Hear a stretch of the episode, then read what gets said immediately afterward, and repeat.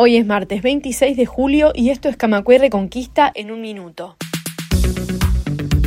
COFE presentará un recurso de inconstitucionalidad sobre el nuevo régimen de certificaciones médicas en el sector público. Los trabajadores judiciales también se movilizan por este reclamo y destacan que los legisladores están exceptuados del nuevo régimen restrictivo de las licencias por enfermedad.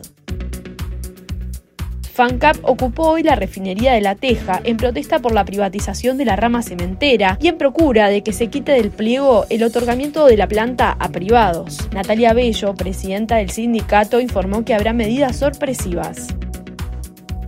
En el conversatorio sobre cómo enfrentar la reforma jubilatoria, Fernando Gambera, secretario general de AEU, consideró un error táctico la vía del plebiscito contra la reforma jubilatoria. Más información en radiocamacua.uy.